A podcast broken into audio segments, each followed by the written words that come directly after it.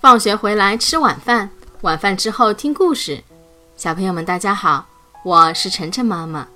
今天晨晨妈妈给小朋友们讲的这个故事的名字叫做《蚂蚁和蚱蜢》。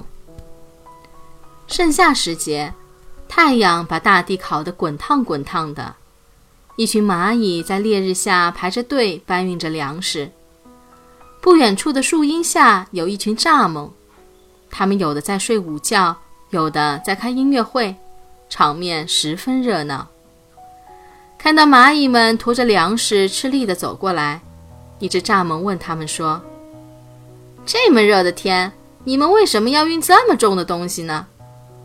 蚂蚁答道：“我们在准备过冬的粮食。”蚱蜢懒洋洋地对蚂蚁们说：“冬天还早着呢，大热天还干活，你们真傻。”蚂蚁问蚱蜢。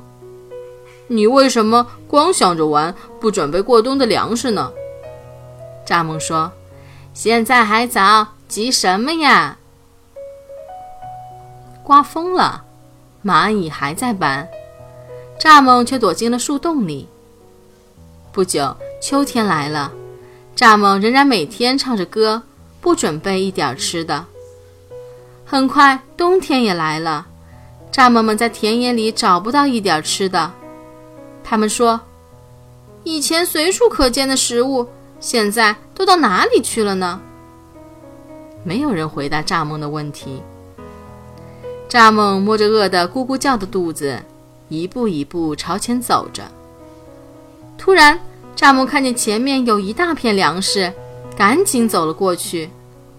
来到近处，他才知道这些粮食是蚂蚁们的。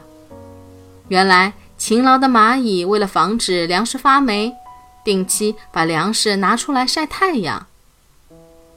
蚱蜢向蚂蚁们哀求道：“我好饿啊，能给我一点食物吗？”蚂蚁说：“可以，不过你得记住，以后看到我们夏天准备粮食的时候，可别再笑话我们了。”蚱蜢羞愧地低下了头。小朋友们。听了这个故事，你是不是已经明白了？